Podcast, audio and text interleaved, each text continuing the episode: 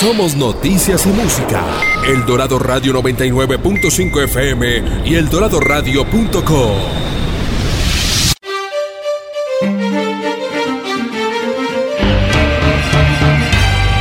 Desde la Tierra del Cóndor, transmite El Dorado Radio 99.5 FM. HJE 78. El Dorado Radio la emisora de Cundinamarca, región que progresa. Cundinamarca, El Dorado, la leyenda vive.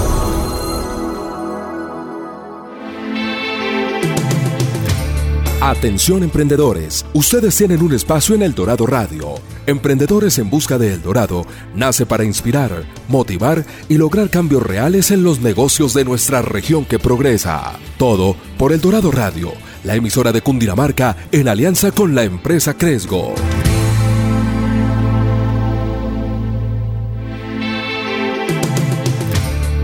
Buenos días a todos nuestros oyentes en Emprendedores en Busca del Dorado con nuevas sorpresas y comenzando después de Semana Santa con un programa bien interesante que seguramente a todos aquellos que nos escuchan les va a encantar. Andrés, buenos días, ¿cómo va todo? ¿Qué más Daniel? ¿Cómo vamos? Todo muy bien, muy contento de comenzar después de Semana Santa con un negocio que seguramente a todos les va a encantar. Vamos a hablar de, del campo, vamos a hablar de cómo se está conectando eso con esos compradores que están acá en la ciudad. Y bueno, yo creo que Andrés, le doy la palabra a usted para que, para que nos introduzca y nos cuente con quién vamos a hablar hoy y quiénes son nuestros invitados. Bueno, vale. Hoy hablaremos de una aplicación móvil que actualmente surte tiendas y frutas en Bogotá. Ellos están ayudándole a ahorrar gastos operativos y tiempos a los dueños de estas tiendas, ofreciendo unas soluciones innovadoras para el sector de tiendas y frutas y ellos están utilizando la mejor tecnología para la eficiencia en el proceso logístico. Esta, esta aplicación se llama Superfruity. Y ahora hablando de nuestros invitados, bueno, primero nos acompaña Germán Cardona. Él trabajó en el campo, tuvo un Fruber y empezó una comercializadora de aguacate Hass. Luego fundó Superfruity, donde pues, ha usado todo este conocimiento obtenido para mejorar el proceso logístico entre cultivadores y negocios. Nuestro invitado cree firmemente en que se puede construir una relación entre el agro y la tecnología también nos acompaña Cristian Lozada, quien es el director de operaciones y quien es el que está, bueno, todos los días ahí frente al cañón, operando y llevando a los fruers y a los, y a los eh, establecimientos, pues todo su surtido. Entonces, para nosotros es un gusto presentarles a Germán Cardona, founder y CEO de, de Superfrute, y Cristian Lozada, director de operaciones. Germán, Cristian, buenos días. Hola Andrés, ¿qué más? ¿Cómo vas? Hola Daniel, ¿cómo van todos? ¿Qué tal todo? Andrés, Daniel, buenos días. para todos. Bueno, no. Muy, muy, muy emocionados de ver cómo, cómo lo que están haciendo y en realidad cómo están solucionando un verdadero dolor que tienen todas aquellas tiendas y fruers. Pero antes de, de, meternos un poco, de, de, conocer más a fondo Superfruity, quisiéramos arrancar, y, y voy a arrancar primero por Germán, que nos cuente un poquito cuál es su pasión en su vida, cómo, cómo, cómo llega todo este mundo y, qué es lo que más lo impulsa día a día como a trabajar y a, pues, a salir adelante este negocio. Eh, bueno, pues Andrés, le cuento, eh, digamos, cuál es, cuál es la pasión de mi vida. Yo creo que es precisamente lo que hago, pero creo que es como una consecuencia de todo el trabajo que ha venido detrás. Entonces le voy a contar como un poquito mi historia, como para entender cómo es que nace Superfruity y cómo es que termino, digamos, metido en esta vuelta. Y lo que pasa es que eh, yo soy hijo de campesinos, nieto de campesinos, seguramente toda mi ascendencia eh, eh, han sido campesinos, gente del campo. Y en los años 90, por el tema de la violencia, mi, mi familia tiene que pues, salir corriendo, ¿no? Entonces sale corriendo del campo y se viene a la ciudad. Eh, un desplazado de violencia y especialmente un desplazado eh, relativamente pobre no tiene, no tiene muchas opciones en una gran ciudad. Tiene, normalmente tiene tres opciones a mano, que son eh, robar, pedir o irse para una plaza grande. Puede ser la plaza de ropa, puede ser la plaza de Fruer. Y los míos decidieron irse para la plaza. Mi papá abre un puesto de limones y, y en la plaza de Corabastos y llega ahí, llega ahí, llegamos, o sea, literalmente a comer en el piso en un apartamento prestado, pues lo que, lo que llaman como uno, como a goterear arriendo y de todo. Eh, y llegamos a esa plaza de mercado y pues el, el campesino normalmente tiene muchos hijos, yo digamos tengo cinco hermanos, eh, tiene muchos hijos porque cada hijo es mano de obra, mano de obra muy barata, pues a estos manes no les paga. Les da comida, sí, les da techo, pero no les paga. Entonces, pues claro, yo era la mano de obra de mi papá. Entonces, eh, pues nada, se empezó desde, desde, desde chiquitico en esa plaza de mercado y crecí en esa plaza de mercado. O sea, prácticamente todo mi colegio, todo mi bachillerato pues estudiando en el colegio y, y, trabajando en la plaza de mercado, a veces en las madrugadas, los fines de semana, pero camella ya. Y, y fui muy juicioso, pues siempre fui muy juicioso, no tenía nada de vicios ni nada, entonces me daba la plata para ahorrar. Uno en el colegio, ¿qué gastos tiene? Ningún, pues ningún gasto. El gasto más caro era la hamburguesa y en mi colegio valía dos mil. Entonces, entonces era súper económico, nada salía costoso. Y con la plata que ahorré todo ese tiempo trabajando, monté un fruer. Monté un fruer en Molinos, al sur de la ciudad de Bogotá, cuando ya me había graduado del colegio. Y, y me fue un poco mal, y me fue un poco mal, ¿sabe? Porque aunque las ventas eran buenas y el negocio era bueno y quedaba plata, eh, me estrellé con una realidad muy fuerte y es que ser dueño de un fruer, de un supermercado en la ciudad de Bogotá, es tener vida de perro, porque Usted abre a las 7 de la mañana, cierra a las 8 o 9 de la noche y tiene que ir a mercar a Corabastos a las 3 de la mañana. O sea, pues, en mi caso yo iba a las 3 de la mañana a Corabastos. Eso me dejaba cuatro horas para dormir y ninguna hora para vivir. Es decir, yo no vivía porque eso es un trabajo de domingo a domingo. No tiene, no tiene descanso nunca. Entonces, entonces no, pues era demasiado trabajo y no, baila. Definitivamente dije, no, no, esto no es por aquí. Vuelvo a la plaza, eh, y, y, volviendo a la plaza, empiezo a, darme cuenta, bueno, ¿qué hago? Tengo unos ahorros ahí, vendo el negocio, tengo plata, ¿qué hago con la plata? Y ya, ya estaba mamado de cargar bultos, ya lleva muchos años cargando bultos. Eh, pero volví a cargar bultos. Y en ese proceso estaba trabajando con temas de aguacate, como descargando camiones y eso. Y me pongo a pensar, oiga, yo ya conozco a todos los clientes y yo soy de donde yo soy, el pueblo del que es mi familia, Antioquia. Eh, Sonson, Antioquia, es un pueblo muy aguacatero entonces yo pienso, venga, eh, yo tengo cómo conectar estas dos puntas, voy a ver qué pasa si me pego el viaje al pueblo, conozco gente, vivo allá un tiempo y, y hago amigos para que me empiecen a mandar aguacate, para que me empiecen a vender el aguacate y yo lo vendo aquí, yo lo vendo aquí en la Plaza de Bogotá, eh, que era el plan original y de repente pues empecé con eso, ¿no? Y a la vuelta de, año y medio, dos años, ya éramos el segundo distribuidor de aguacatejas más grande del país, eh, había montado una empresa eh, bien grande de distribución de aguacate. No solamente vendíamos a Bogotá, sino a, prácticamente todo el país. Y era un negocio súper bueno, súper rentable. Y ahí me empiezo a dar cuenta de otra verdad. O sea, ya me había dado cuenta de una verdad y es el mundo de los senderos es mundo de perro. Y me empiezo a dar cuenta de otra verdad.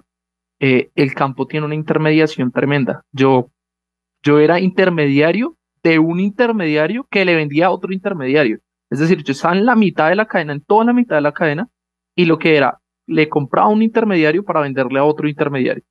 Y yo pensaba, oiga, ¿esto por qué funciona de esta manera? Y me empecé a obsesionar con la pregunta de cómo romper esa cadena.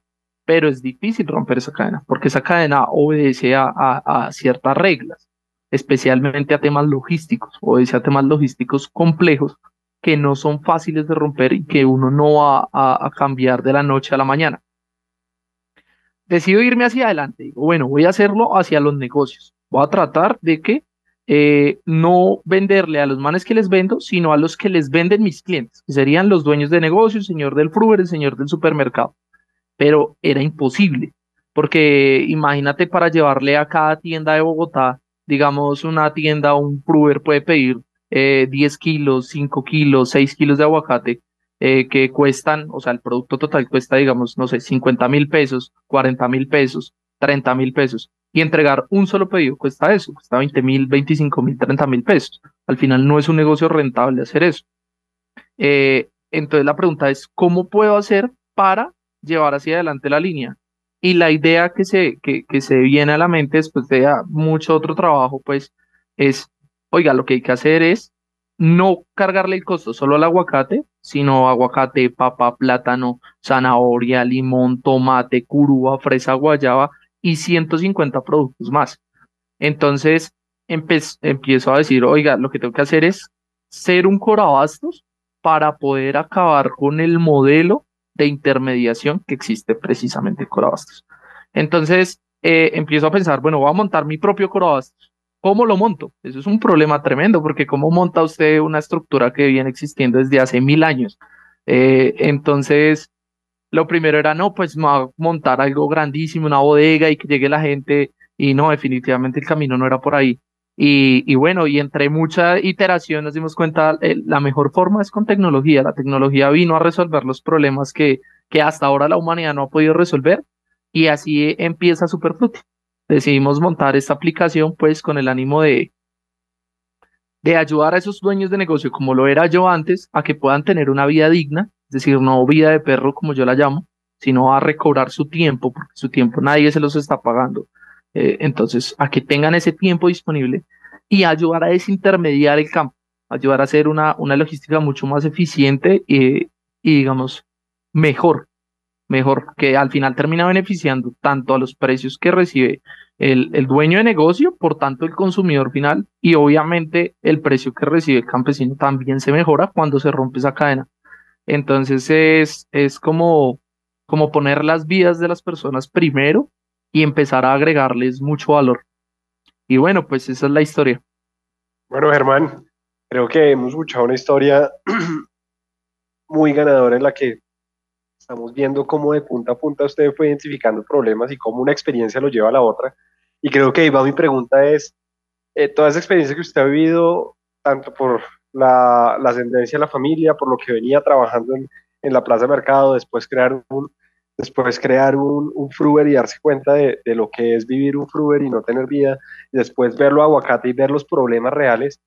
Eh, aquellas personas que nos escuchan y seguramente ven esos problemas, ¿cómo, ¿Qué les puede aconsejar usted? Yo creo que la experiencia, la experiencia que nos ha contado es bien interesante porque, porque lo, vio desde punta a punta, pudo conectar problemas y soluciones y de ahí surge una gran idea que es Superfruti. Cuéntenos qué, les aconsejaría y en esos momentos quizás duros de jornadas arduas, de no dormir, de pensar que no se podía sacar adelante el tema, salieron soluciones que lo llevaron al aguacate y después lo llevan a Superfruti. Eh, dígame un poquito ¿qué les podría aconsejar a aquellos que nos escuchan en todo Cundinamarca? Eh, es una pregunta muy interesante, Daniel, porque ¿sabe qué pienso yo? O sea, le voy a ser muy honesto. Eh, Colombia tiene un problema muy grave de cultura, especialmente porque a todos nos han vendido que hay que trabajar durísimo y trabajar y trabajar y trabajar. Eh, de hecho, era el lema como un presidente, ¿no? Trabajar, trabajar y trabajar. Y nos han vendido que el trabajo duro siempre saca frutos, entonces que el que trabaja duro logra, que el que persevera alcanza, que hay que meterle toda la ficha, pero eso no es del todo cierto, ¿sabe? Eh, porque eso nos mete como en un, en un punto que, que, es, que llegamos a un punto en el que eh, realmente no es verdad que por trabajar más voy a tener mejores resultados. el ejemplo es, pues, por madrugar a la plaza no va a ser mejor su negocio, ni su negocio va a vender más ni sus clientes van a estar más contentos, ni, ni su familia va a estar más contenta, ni usted va a estar más contento. O sea, es, es una decisión que uno hace porque pues uno no había alternativas y hoy, por ejemplo, que las hay, eh, nos han vendido y nos han metido ese chip de que es que hay que trabajar, trabajar y trabajar y yo tengo que estar ocupado todo el día para ser productivo.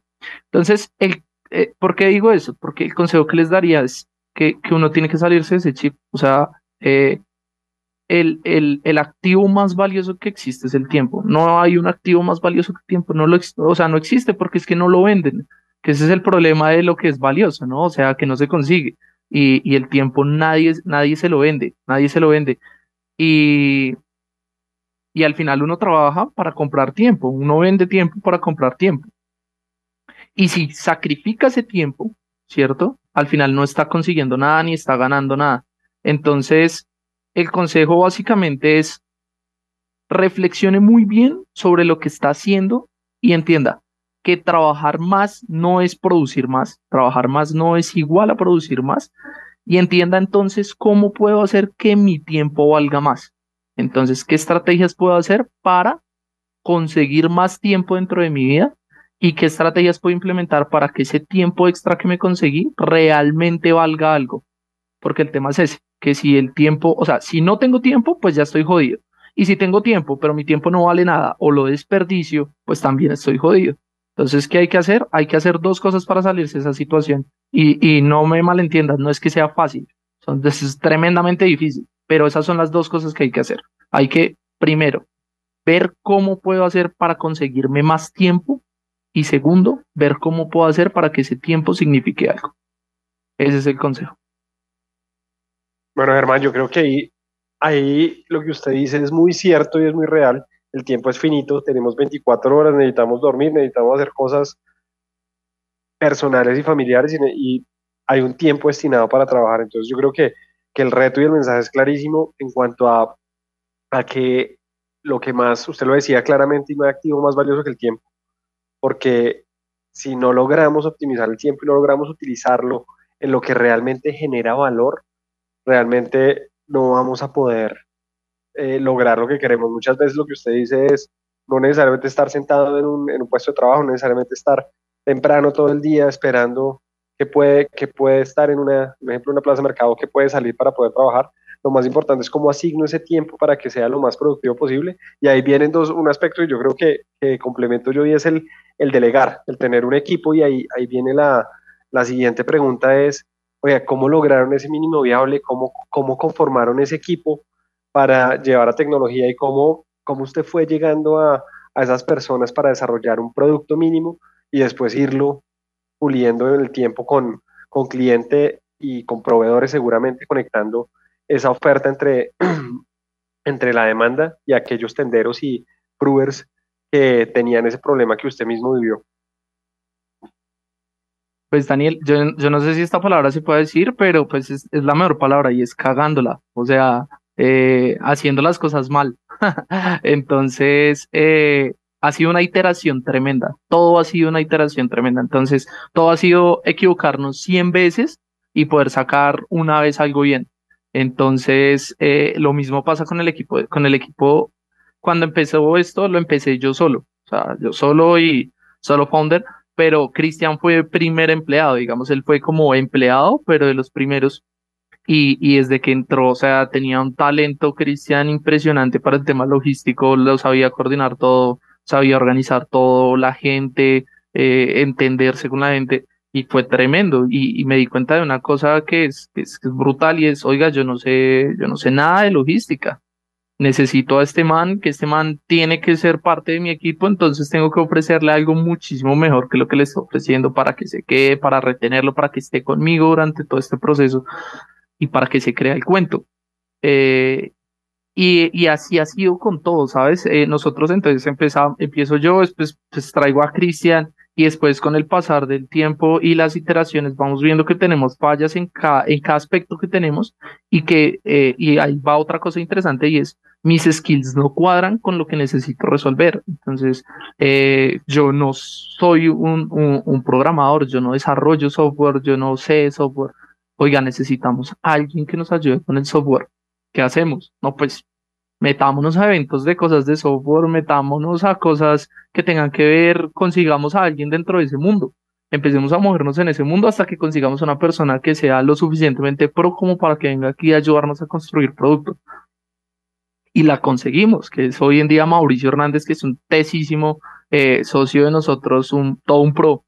Y, y más adelante, después nos damos cuenta, oiga, es que nosotros, bien, bien, hasta ahora vamos bien, pero oiga, nosotros no sabemos de finanzas nada, no tenemos bien organizada la contabilidad, tenemos los números un desorden, eh, nosotros no tenemos expertise en esto. Oiga, pues busquemos a alguien, ofrezcámosle que venga aquí y que venga y construya con nosotros.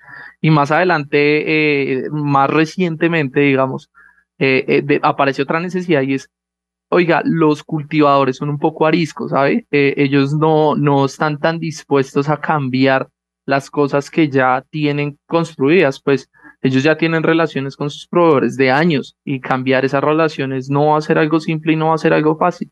Necesitamos poderles entrar con alguien en el que ellos confíen, alguien que haya hecho mucho por el campo. Y ahí entra, digamos, la última persona al equipo, que es Gina Jiménez, que es la mujer, una mujer increíble, impresionante, que lleva trabajando por el campo colombiano años, muchísimos años, y nos ayuda a construir eso. Entonces, eh, la respuesta es cómo se construye un, un equipo y cómo se construyen procesos iterando, dándose cuenta muy bien en qué somos malos y que, o sea, dónde tengo que buscar pues eso para complementarme. Entonces, ¿qué me hace falta a mí? ¿Qué, qué no puedo lograr yo? ¿En dónde, en, dónde se ¿En dónde se terminan mis skills, mis habilidades? ¿En dónde se acaba como esa línea donde están mis habilidades? Y ahí, justamente ahí en ese pedacito, ahí es donde tengo que conseguir a alguien. Ahí tengo que conseguir a alguien y, y toca salir a buscarlo, pues.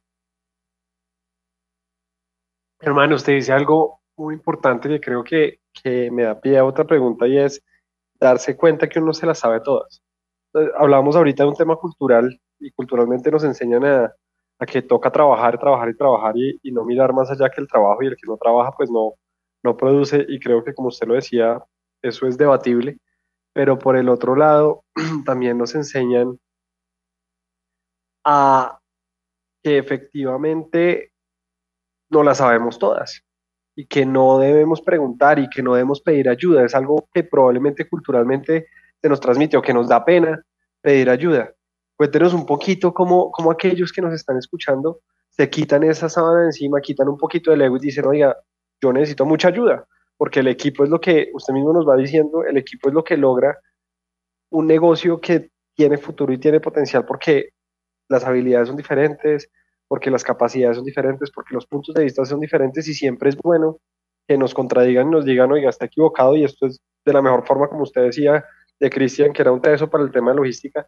¿Qué les podemos decir a todos aquellos que, que se centran en que yo puedo hacer todo, yo soy el que manejo todo? ¿Cómo usted logró ese, ese, ese entendimiento que, que, que pues viene de lo mismo, viene de equivocarse, viene de aprender, viene de, de ver seguramente experiencias positivas y negativas, pero que al final es, es, es, lo más interesante porque se está logrando efectivamente conformar un equipo y con ese equipo seguramente se logra crecer a donde usted, a donde pues inicialmente uno quiere crecer como, como empresario.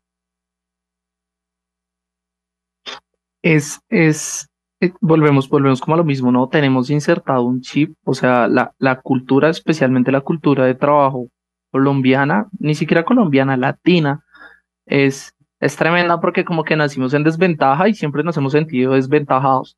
Entonces eh, eh, queremos trabajar de más y querer trabajar de más significa quiero hacerlo todo yo solo. Y, y somos una cultura también súper como súper machista y, y súper, o sea, es muy común cuando uno habla con los dueños de negocio, digamos los dueños de un supermercado, de un fruver, de una tienda. No es que a mí me gusta surtir porque yo soy el que surte y el que mejor sabe surtir y que no sé qué. Y si nadie, si no hay alguien que, o sea, mejor dicho, si no surto yo, los clientes no entran. Eh, y yo normalmente le digo a la persona, bueno, pero entonces, eh, una pregunta, ¿quién vende más, usted o Grupo Éxito? No, pues obviamente Grupo Éxito. Sí, ¿usted cree que el dueño de Grupo Éxito está surtiendo, marica? No, pues obviamente no, no está surtiendo el dueño de Grupo Éxito, no está surtiendo los plátanos, ni las papas. Eh, ¿Usted qué tiene que hacer? Tiene que conseguir skills. ¿Y cómo, cómo formar eso? Yo creo que es un proceso de humildad. Yo creo que es un proceso de humildad y es un proceso muy difícil.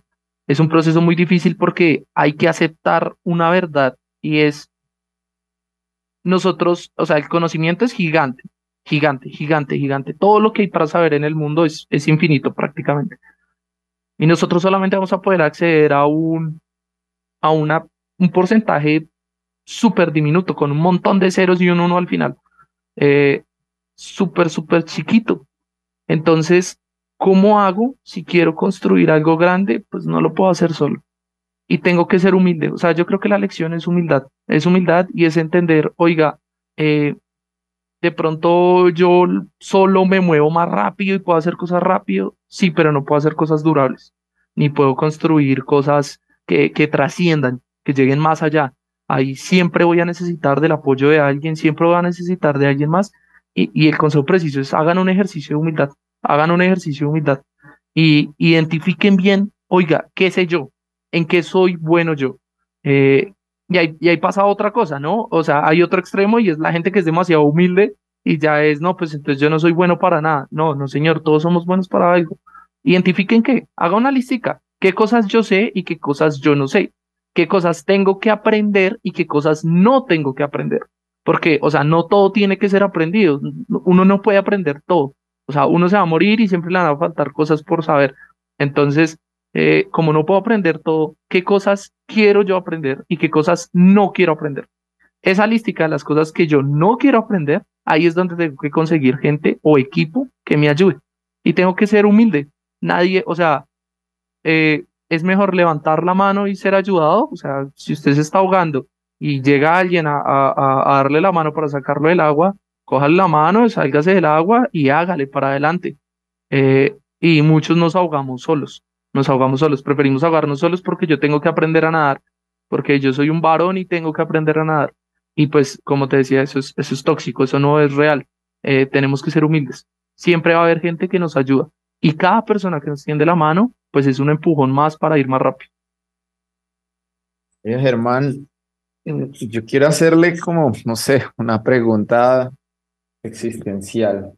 Y es que, no sé, bueno, si los oyentes lo están viendo de la misma manera y cogiéndolo, pero desde mi punto de vista usted está haciendo varias reflexiones bien profundas que, que seguramente muchos se han hecho y es toda aquella crianza que nos han dado, que ha venido desde muchos espacios, puede ser padres, mentores, colegio, en fin, y la vida. Y hemos metido, llamémoslo basura en nuestro ser, pensando y limitando nuestro propio desarrollo. Y, y uno al oírlo, y uno dice, oiga, este, este man, este pelado tan joven, ya con esta forma de pensar, más le pregunto, ¿cómo usted ha llegado a estas reflexiones? Y, y como un consejo que usted le pudiera dar a la audiencia, ¿Esto ha sido todo motivo de simplemente prueba y error? ¿O desde su punto de vista, no sé, lee mucho? ¿O ha tenido mentores? ¿O de pronto usted le puede adjudicar esto a su papá, tanto bien como para mal? De pronto porque lo enseñó muy bien o lo enseñó muy mal y tuvo que salir de esa zona de, de confort. Pero, ¿qué lo ha llevado a usted a tener este tipo de reflexiones y desde mi punto de vista evolucionar tan rápido? Uy, esa pregunta está, está, está bien densa y bien compleja. Eh, y, y, y, oiga, no, no sé.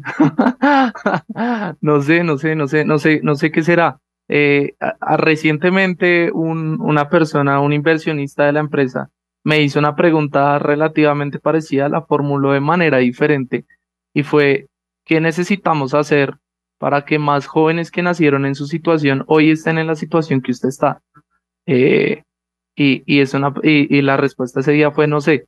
Eh, y parece que sigue siendo la misma respuesta, pero yo creería que, creería que es, es una combinación de muchos factores y, y no sé si de privilegios de, de, de X tipo, por ejemplo, haber podido empezar a trabajar muy joven, eh, de pronto de haberme relacionado con gente mucho, o sea, mayor que yo toda la vida. O sea, cuando yo cargaba en la plaza, yo era el más chiquito.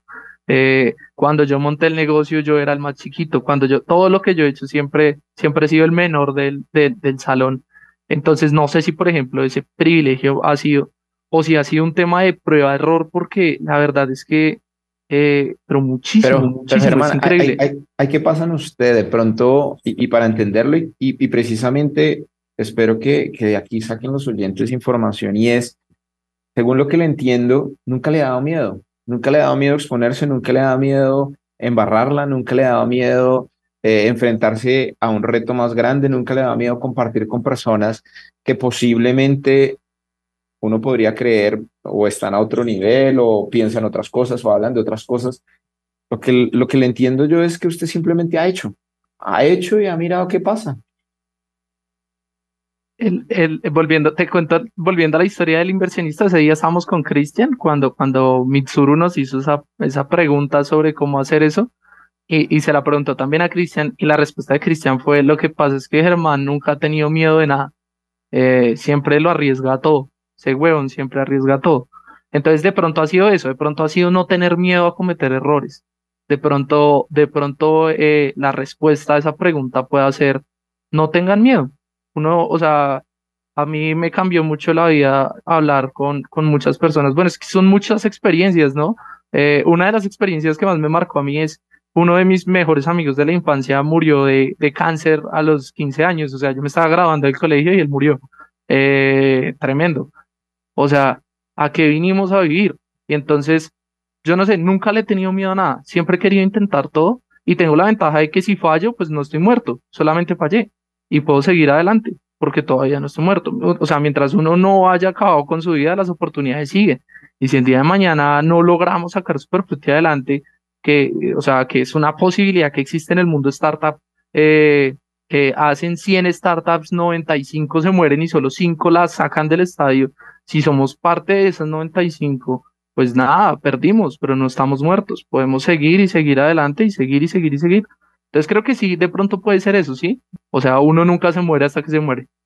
Bueno, Germán, ya esta media horita inicial ha sido muy interesante y, creo que queda claro para, entrar a ese corte, a ese corte comercial y es no tener miedo, arriesgarse y, y saber que seguramente si uno le mete toda la ficha a las cosas y sabe, sabe efectivamente qué quiere en, el momento que crea un negocio, va a lograr alguna alternativa o alguna solución o se la va a encontrar en el camino porque cosas así pasan.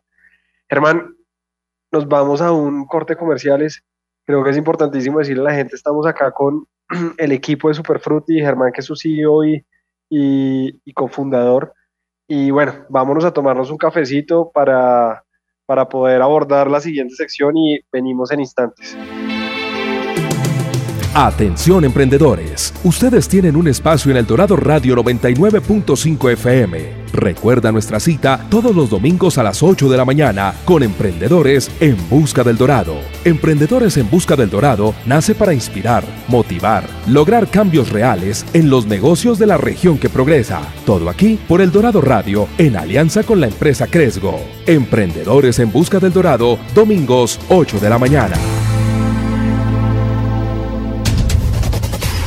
Cundinamarca, región que progresa.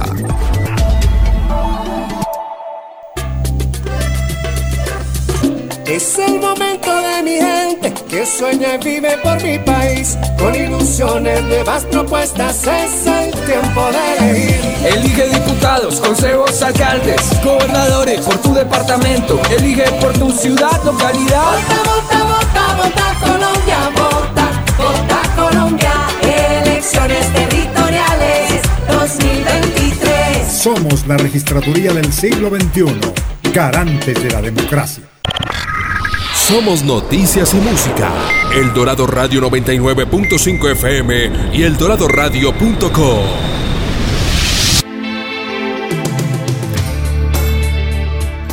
Volvemos a Emprendedores en Busca del Dorado.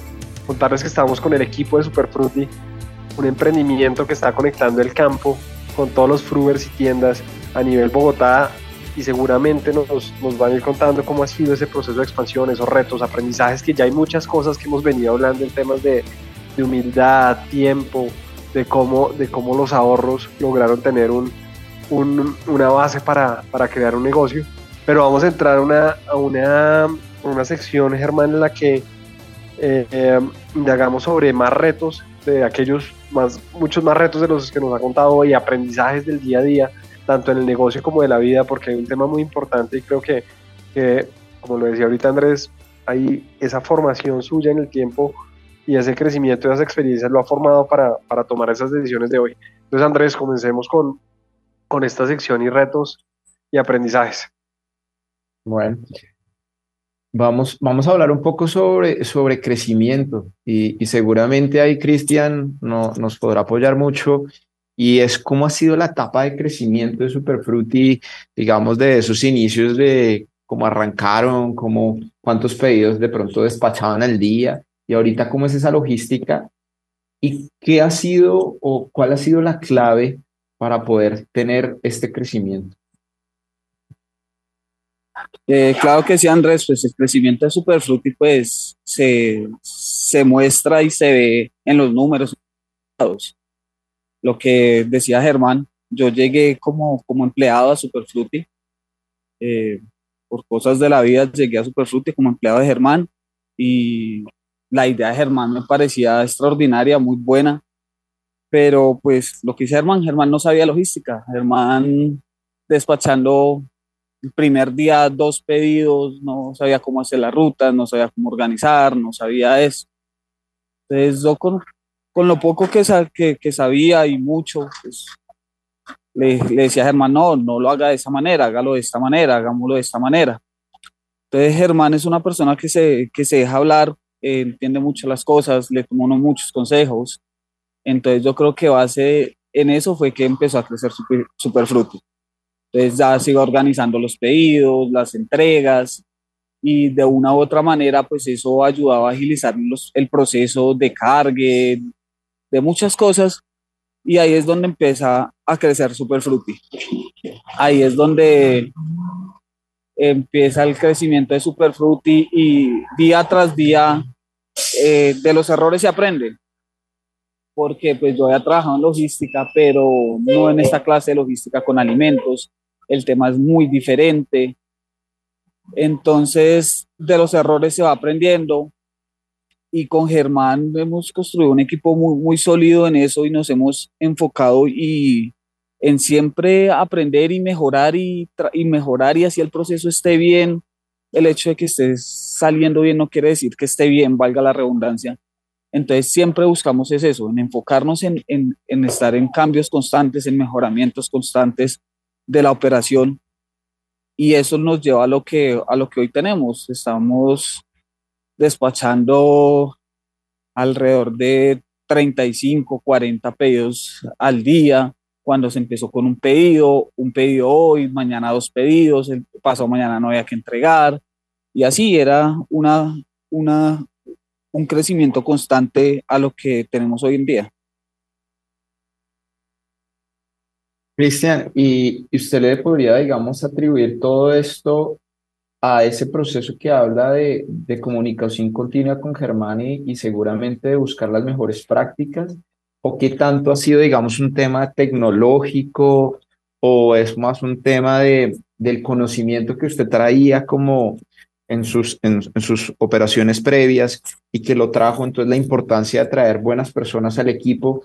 ¿Cuál, cuál ha sido, digamos, e, ese gran éxito para el tema logístico?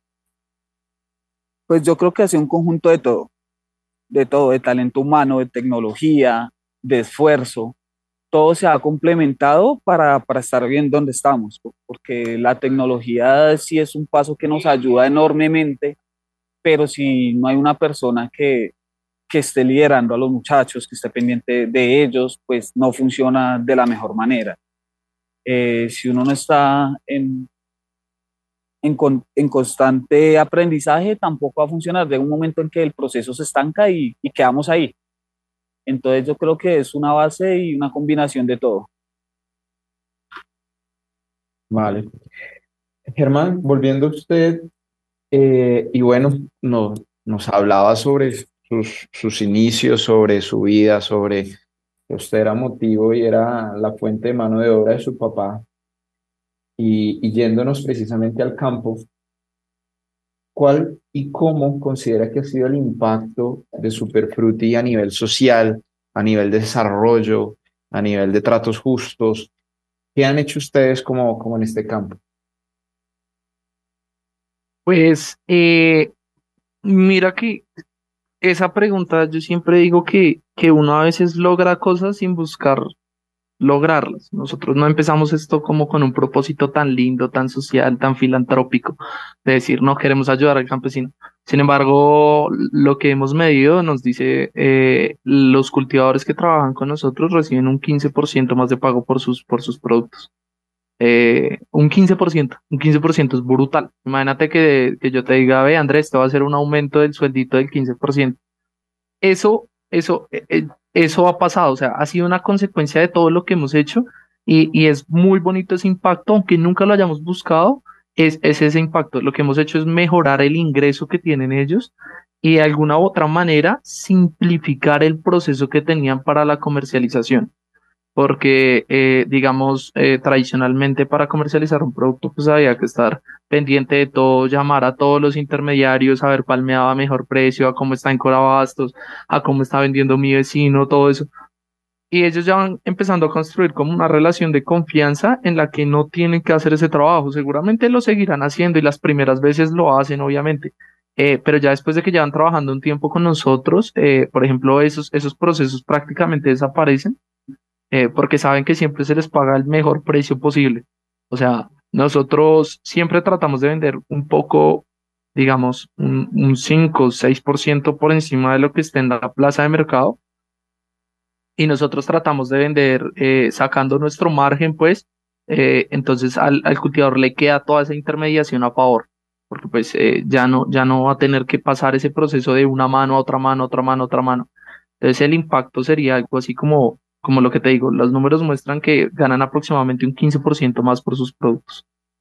Germán, yo quisiera profundizar en algo, o Cristian, cualquiera de los dos, que, los, el, que quiera, el, que, el que nos quiera responder, pero una experiencia que usted mencionaba y, y, que yo también la viví en su momento para un emprendimiento de fresas y cambiar la rutina del día a día del campesino es difícil, cambiar y ganar confianza para que para que vean que un modelo de conexión de, campo a ciudad o de campo a comprador, a comprador final funciona y que finalmente se comparten las ganancias, a pesar de que puede ser muy evidente, al campesino le cuesta tomar decisión. Esa decisión. ¿Cómo fue ese proceso para poder lograr eso? Porque, porque nos, dijo, nos dijo al inicio una frase en cuanto a que fue difícil, pero, pero ¿cómo lo lograron? Porque finalmente romper las rutinas de, de, aquellos que están acostumbrados a que llegue el camión y el camión les compra toda la producción y que les paga X, es la forma ideal, a pasar a un modelo nuevo en el que, el que tiene una mayor ganancia, pero tiene otro tipo de, de, de, condiciones en que la rutina cambia. ¿Cómo lograron eso? Que es un reto grande que debieron absorber y seguramente en el día a día lo siguen, lo siguen viviendo. Daniel, lo que pasa es que lo que nosotros hicimos es no les cambiemos la rutina. O sea, eh, no les cambiemos la rutina. O sea, si usted ya está acostumbrado a comer a las seis de la tarde, yo no le voy a servir la cena a las cinco. Usted está, está acostumbrado a las seis, manejémoslo de la misma manera. Entonces nosotros construimos políticas muy amigables con ellos. Entonces, a diferencia, por ejemplo, de, de, de, de otras empresas que han tratado de trabajar con los cultivadores, eh, pero sosteniendo, digamos, como su índole corporativo, por decirlo así. Entonces, eh, señor campesino, el pago es a 8, 15 días, ¿ok? Y te vamos a hacer retención en la fuente, RTI, carretilla, te vamos a hacer la retención de azofrucol y además de eso te vamos a hacer, no, pues eh, no hay campesino que quiera trabajar con un man así, pero si uno le dice, yo le compro a, lo, a lo, que le compro y ya, y le pago en cash, y le pago en cash, o le consigno, por ejemplo o le consigno la plata. Eh, entonces se encuentran, se arman mecanismos que ya es, son parecidos a lo que el cultivador viene manejando y se va cambiando es otras cosas, pero se van cambiando con tiempo. Y sin embargo es un desafío, o sea, al día de hoy es un desafío tremendo, pero ya ahí volvemos a la parte del principio, no es un tema de equipo. Eh, eh, Gina viene a este equipo y viene con ese propósito en mano. Yo creo que, o sea, vuelvo y digo, no creo que exista una persona más pro en el tema del agro colombiano que Gina Jiménez no, no existe. Eh, y en la que, digamos, una persona que haya dado tanto sin recibir nada a cambio como ella, creo que no lo hay. Entonces, eh, la gente ve eso, ¿sabe? Y, y ahorita que, digamos, ella está aquí, entonces la gente ve, no, pues es, esta persona ha hecho mucho por el campo, esta persona realmente es una persona que, que es digna de confianza y hombre, si los procesos están construidos para simplificarle, o sea, si los procesos son prácticamente los mismos que yo vengo manejando, recuerda mi experiencia, mi experiencia no es de, corporativo, yo no soy un man de que haya trabajado en una empresa grande, en una empresa FIFI, no, nada de eso. Yo soy un man que trabajó en la plaza, yo aprendí a hacer las cosas como se hacen en la plaza. Y entonces cuando montamos Superfruti, eso lo que dijimos es, no, es que el proceso con los cultivadores, con los clientes, con la gente, va a ser el proceso que ellos conocen. No cambiemos las reglas de juego. Metámonos ahí, metámonos en las reglas que ya conocen y trabajemos con esas reglas y vayamos haciendo mejoras desde adentro, no desde afuera. Me vuelvo, me vuelvo un segundo y era cerrando este tema y era, y era como el futuro del agro, cómo está viendo eh, la industria agrícola combinada con la tecnología, que está viendo, ustedes ya vienen entrando en esa, en esa, en esa conexión entre el campo y las ciudades, incluyendo tecnología, pero que están viendo hacia futuro, que están viendo con temas de inteligencia artificial. ¿Qué nos podría contar ustedes que están inmersos en el día a día en el sector y más específico en Colombia, cómo lo están viendo? Esa, esa es otra pregunta muy chévere y es, y es, no sé, no sé, Chris, es, es creo que Chris eh, puede dar un approach más, más, más, más, más chévere de esto porque eh, nosotros no somos del mundo startup. Eh, no, no conocíamos el mundo startup, vinimos a aprender el mundo startup hace cinco meses. Antes de eso éramos una empresa normal, una pyme, pues tratando de sacar cosas adelante. Yo no sabía que existían rondas de inversión, yo no sabía que habían más loquitos haciendo cosas de tecnología. Eh, obviamente Cristian tampoco, somos de otro mundo completamente aparte. Y, y, y, yo no sé cómo fue ese choque, pero cuando vinimos a, darnos cuenta de que, uff, parce, hay gente haciendo cosas súper locas por el campo, hay gente metiendo tecnología en procesos súper complicados, hay gente monitoreando cultivos con drones, eh, administrando los cultivos para saber qué se necesita en el tema de cultivo, eh, cuándo el cultivo va a necesitar ser abonado, cuándo el cultivo va a necesitar ser podado, cuándo necesita, no sé, cuándo va a estar lista la cosecha. Eh, hay gente que viene haciendo temas de data tremendos, que toman toda esa data del campo y digamos, la, la organizan ese es el problema del campo, que nunca ha habido ni información y mucho menos organización de esa información. Ah, eh, no existe información y la información que ha estado ha sido tan desestructurada que, pues, no nadie tiene ni idea de nada y ahorita se ven esos esfuerzos por mejorar eso. Ahorita miramos el tema de la inteligencia artificial y, y se queda pensando uno, oiga, esto, esto no sé cómo y no sé de qué manera, pero algún loquito va a llegar y va a empezar a explotar esto de unas formas tremendas. Pero, ¿qué te dijera yo sobre el futuro? Yo creo que el futuro del campo es que, es que me causa como, como, como un conflicto interno porque no sé. Yo creo que pasan dos cosas y es una, eh, el campo está evolucionando, el campo está cambiando. Eh, la gente desde la ciudad está teniendo un interés genuino en el campo, ven oportunidades y quieren meterle tecnología a la vuelta para, para cambiar el campo, pero hay otro problema y es eh, el campo cada vez es, es más pobre en el activo más valioso, que es tiempo tiempo de trabajo. Eh, digamos, la media de la edad que tienen las personas con las que nosotros trabajamos desde, desde los cultivos o inclusive intermediación y demás es, es avanzada. No, no es gente joven, no es gente, no es gente joven. Y me pongo a pensar, oiga, hay que ir a pasar a futuro. Eh, yo tengo un cultivo pequeño por allá en Boyacá y a veces es, tremendo conseguir la mano de obra, es, es difícil. Y las personas que nos brindan mano de obra ya eh, digamos, el promedio de edad está en 48, 50, que uno pensaría, no, pues la mano de obra son los pelados jóvenes, 18 y 19, que necesitan camellar. Y, se encuentra uno con ese cruce de que realmente no es tan así y que la población del campo se ve cada vez como un poco más envejecida. Eh, entonces tengo como ese conflicto interno ahí y no sé muy bien qué esperar del futuro pero sí sé que va a ser un futuro más eficiente, más justo, más igual, eh, con más oportunidades de información. El campesino hoy tiene información, o sea, hoy, hoy el cultivador ya no es esa persona que uno se imaginaba de ruana, un sombrerito, un asadón, las manos sucias, los dedos llenos de tierra y vuelto mierda, no, eso ya no es. Es, es, es un tipo que tiene un teléfono, que tiene acceso a internet, que tiene prácticamente superpoderes, no lo sabe utilizar todavía al 100%, pero vamos en un buen camino. Y no sé, tengo como ese conflicto. Yo creería que al igual que ha pasado con todo, eh, los humanos son muy ingeniosos. Y así como me gusta pensar que nosotros somos gente inteligente haciendo cambios inteligentes en el mundo, hay gente mucho más inteligente haciendo cambios muchos más inteligentes en el mundo. Entonces yo creo que va a ser un futuro chévere. O sea, qué bonito estar joven para poder ver qué va a pasar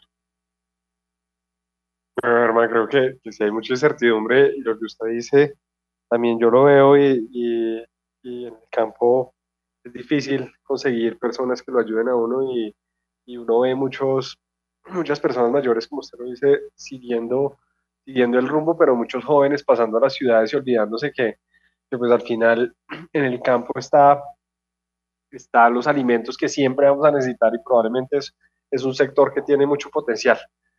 Herman, pasamos y, y creo que ha estado muy interesante la charla, pero, pero pasamos a una sección muy rápida para conocerlo usted. Creo que va a haber, va a haber preguntas rápidas, respuestas rápidas que Andrés le va a hacer para, para que nos cuente y nos cuente un poquito y la audiencia lo conozca un poquito más a usted.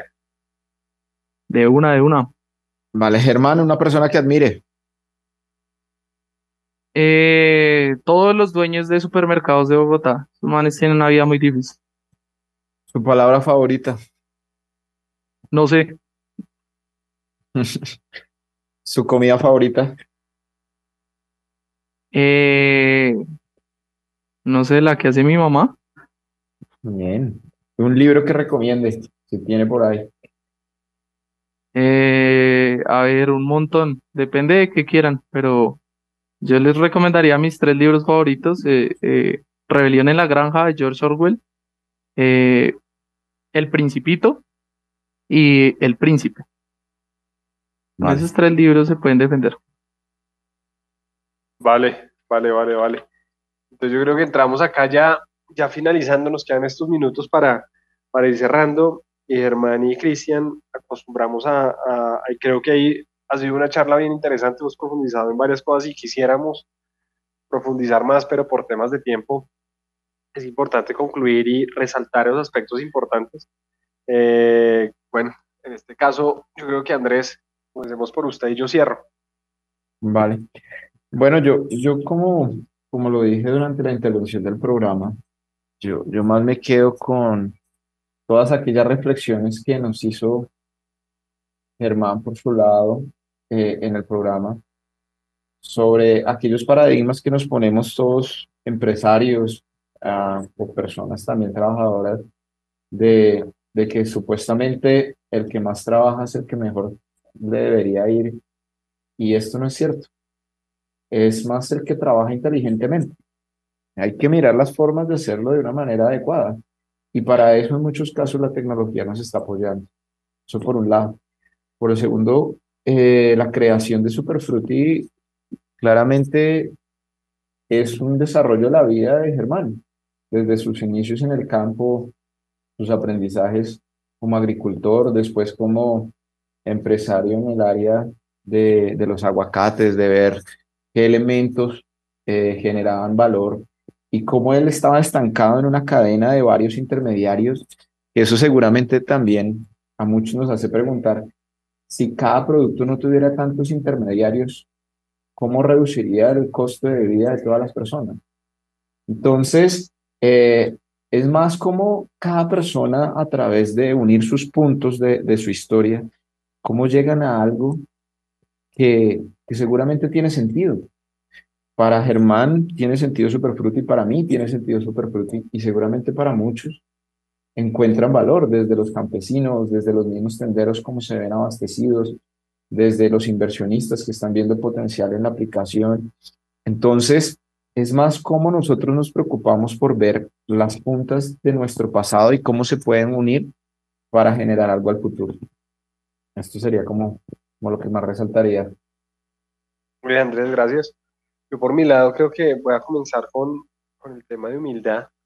Creo que acá, acá hay algo bien importante y es, y es cómo, cómo esa humildad positiva, porque no es, de, no es dejársela de cierta forma como sobrepasar lo que uno quiere, hace esa humildad en que se aprovechan de uno, sino, sino está, está muy enfocado en lo que hablamos con Germán, es a, a pedir ayuda, a bajar la cabeza y saber qué sé, qué no sé, que en algunas cosas puedo ser bueno y en otras no, que seguramente reconocer que hay otros mejor que yo y rodearse de gente que sabe más que uno en temas específicos es lo ideal para crear un negocio de cualquier tipo. Cuando uno entiende eso y baja la humildad en que no me las sé todas y que, y que existe la posibilidad que haya un equipo que sepa más que yo y que me pueda ayudar y me pueda guiar, es importantísimo. Acá, acá hablábamos y lo decía Cristian en su momento, es, es que pues hay una comunicación fluida entre el equipo hay admiración, que creo que lo hemos repetido en el programa, y cuando, cuando se admira al equipo, o sea, se admira al equipo, a los socios, se sabe que hay una confianza, confianza plena en que, en que ejecutan su labor adecuadamente, se logran resultados efectivos y los negocios van, van caminando. Por el otro lado, y yo creo que lo del tiempo, complementando lo que decía Andrés, creo que el mensaje está en que, y creo que para todo negocio, en la medida en que los negocios generen valor, van a persistir que la intermediación puede ser un negocio importante, pero creo que, que si hay un intermediario en cualquier tipo de cadena, eh, lo que debe lograr es generar valor. En la medida en que genere valor, va a persistir, va seguramente a permanecer en el tiempo porque está generando valor y aquellos que no generan valor, sino solo intermedian, seguramente irán desapareciendo y lograremos de cierta forma eh, una economía colaborativa mucho más más directa y con beneficios económicos para, para las partes. Creo que acá en, en, el negocio lo que veíamos es es algo importantísimo identificado y es los campesinos de cierta forma en la cadena son los que menos reciben, su utilidad es baja y compartir ese aproximado del 15% de entrada es un tema importantísimo para generar valor en el, en el camino. Y finalmente, yo me llevo otra cosa importantísima y no hablamos mucho de eso, pero son los ahorros. Había, hay una cosa ahí y es, es, un tema importantísimo en, en, en, las finanzas personales de cada uno y, y Germán nos daba un ejemplo clarísimo y era, yo no gastaba mucho, recibía algo de plata, no era mucho, pero ahorré. Muchas veces eh, no, no tenemos en cuenta eso dentro de nuestras finanzas, es decir, así recibamos, si recibimos hoy un millón de pesos, nos gastamos el millón de pesos y no guardamos 50 mil, si al otro mes recibimos dos millones de pesos, nos gastamos los dos millones. Entonces creo que es un hábito y creo que en la conversación con Germán, lo que, lo que él hizo es lo que deberíamos hacer todos en cuanto a guardar de cierta forma un porcentaje o ese adicional que nos ganamos, porque finalmente nos va a servir para crear un negocio, para un momento difícil que podamos tener, o inclusive para lograr la tan anhelada eh, libertad financiera que pues muchas veces se crea a partir de, de negocios en los cuales se combina la asignación de tiempo y la asignación de recursos. Entonces creo que me llevo, me llevo estas cosas bien importantes, seguramente hay más, y, y solo es agradecerle a Germán y Cristian por acompañarnos, por contarnos la historia que, que, creo que motiva a todos aquellos que nos, nos, escuchan, y creo que algo bien importante y es, oye, yo estoy escuchando, escuchando el programa y quiero hacer parte de Superfruti, quiero venderle a Superfruti, ¿qué hago? Aquellos que nos escuchan en región, ¿qué les podemos decir? Germán, cómo lograr, Germán y Cristian, cómo contactarse con ustedes y cómo lograr ser parte de esa cadena poderosa que están logrando ustedes. Mm, bueno, eh, el que digamos quiera contactarnos, pues eh, no, solo, no solo cultivadores, ¿no? Ojo que nuestro impacto también va hacia el dueño de negocio, ¿no? Nosotros en promedio a cada dueño de negocio, y aquí me hago publicidad por si me está escuchando, usted dueño de negocio, papi, lindo, eh, le digo, eh, nosotros a usted le ahorramos 100 horas al mes de trabajo y le ahorramos un millón de pesos en costo logístico. Entonces, eh, para cualquiera, para cualquiera, pueden meterse en la página www.superfruti.co, ahí encuentran información, encuentran formularios, encuentran de eso, pero como eso es una mamera, eh, también pueden escribirnos a, a, este número, que es 315-745-9986. Eh, y en ese número, pues ahí, ahí les van a, dar toda la información, ya sean ustedes eh, dueños de negocio, cultivadores o bueno, demás, o quieran encontrar alguna forma de colaborar con nosotros. Pues nada, ahí estamos, estamos listos. Y bueno, y en las redes sociales, ¿no? En, en, en mi LinkedIn, en mi Instagram, Facebook, Germán Cardona en todo lado eh, búsquenme, escríbanme, yo le contesto a todo el mundo. Bueno, Germán, muchísimas gracias por eso y solo regálenos una frase de despedida de motivación para los emprendedores, empresarios, tenderos y demás de, de Cundinamarca. Mm, a ver, si tuviera que escoger uno, es el lema con el que yo vivo y que es el lema prácticamente que tenemos en Superfruti, es vivir el sueño o morir soñando. Válido, muy válido, hay que vivir el sueño. Bueno, muchas gracias a todos por su audiencia, más sorpresas, más emprendedores y más mensajes por llevar. Atención emprendedores, ustedes tienen un espacio en el Dorado Radio 99.5 FM. Recuerda nuestra cita todos los domingos a las 8 de la mañana con Emprendedores en Busca del Dorado. Emprendedores en Busca del Dorado nace para inspirar, motivar, lograr cambios reales en los negocios de la región que progresa. Todo aquí por el Dorado Radio en alianza con la empresa Cresgo. Emprendedores en Busca del Dorado, domingos 8 de la mañana. Cundinamarca, región que progresa.